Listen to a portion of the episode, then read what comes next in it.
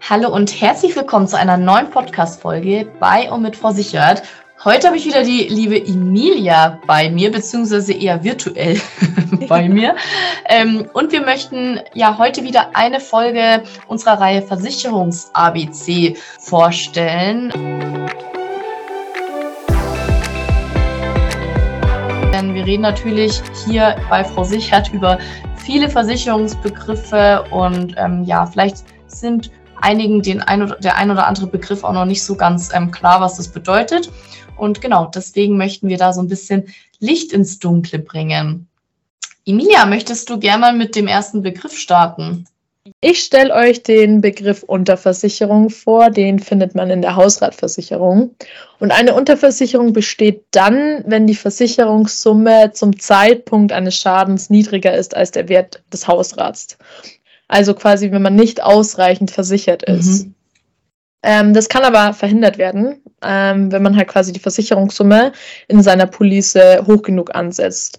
Hier gibt es dann so eine kleine Faustregel, mit der man arbeiten kann, äh, eine Formel, und zwar, dass man die Quadratmeterzahl mal 650 Euro äh, nimmt. Und zwar, also Beispiel, 80 Quadratmeter hat meine Wohnung, nehme ich mal 650 ergibt eine Versicherungssumme von 52.000 und das ist dann quasi, eigentlich sollte das gut dann abgedeckt werden damit. Ähm, aber wichtig ist natürlich, wenn man ähm, hab und Gut hat, das vielleicht ein bisschen mehr wert ist als Standardmöbel, äh, also Bilder oder Schmuck etc., dann sollte man von Haus aus ein bisschen höher ansetzen.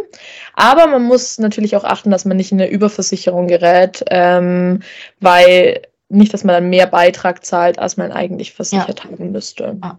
Genau, also regelmäßig prüfen, dass äh, die Versicherung, dass dir der Wert passt und auch wenn man umzieht, die Quadratmeterzahl anpassen. Genau. Ja, guter Hinweis. Jetzt hast du tatsächlich ähm, schon einen Begriff genannt, den ich auch gerne vorstellen wollen würde. Und zwar ist es ähm, die Police beziehungsweise den Versicherungsschein. Und ähm, wie ihr vielleicht schon raushören könnt, konntet, das ähm, ja, ist ein Papier mit sehr wichtigen Informationen über die Versicherung. Also beispielsweise wer die Versicherung abgeschlossen hat und wann die Versicherung äh, bezahlt werden muss. Und wenn ihr eben eine Versicherung abgeschlossen habt, dann ähm, muss euch die Versicherung dann einen Versicherungsschein oder eine Police geben.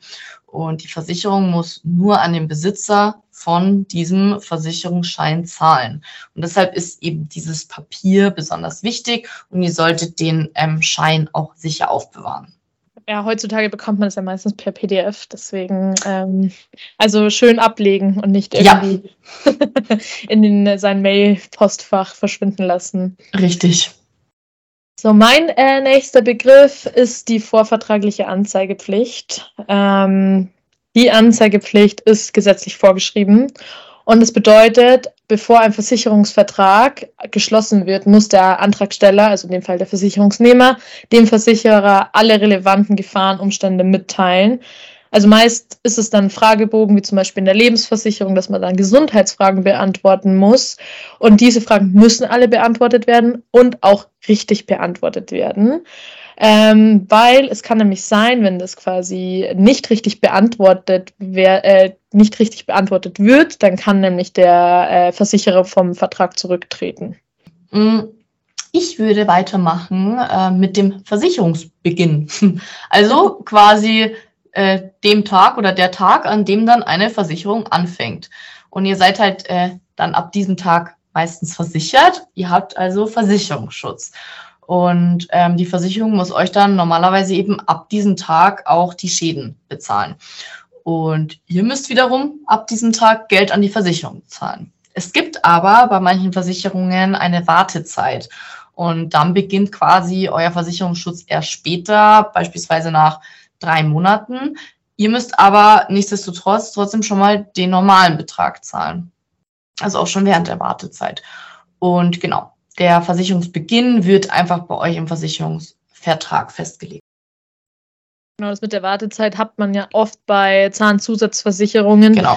Damit umgeht man das eben, wenn man nicht vielleicht sogar schon irgendwie äh, einen Schaden, sage ich jetzt mal, am Zahn hat, äh, dass man nicht sagt, okay, ich schließe jetzt eine Versicherung ab, dass man dann es sofort bezahlt bekommt. So schützt sich der Versicherer. Richtig, genau.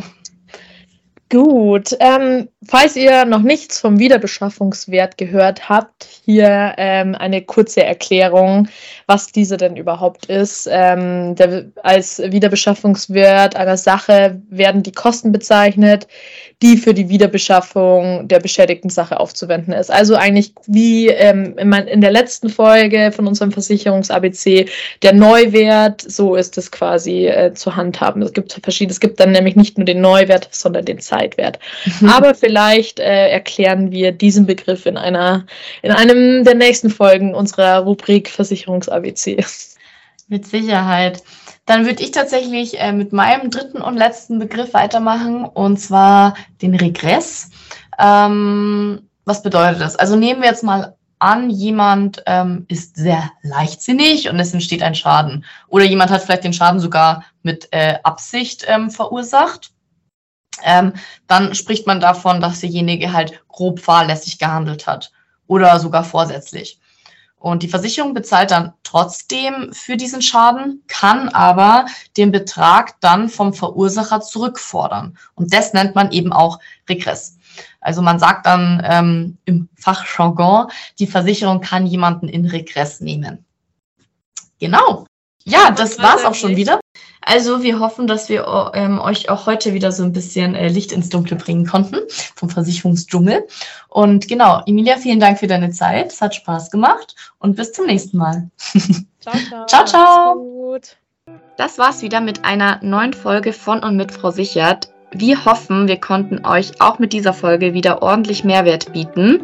Falls ihr irgendwelche Fragen habt oder Anregungen, dann zögert nicht und schreibt uns gerne entweder über Instagram eine Direktnachricht, dort findet ihr uns unter Frau Sichert, oder auch gern eine E-Mail an frausichert.debarisch.de.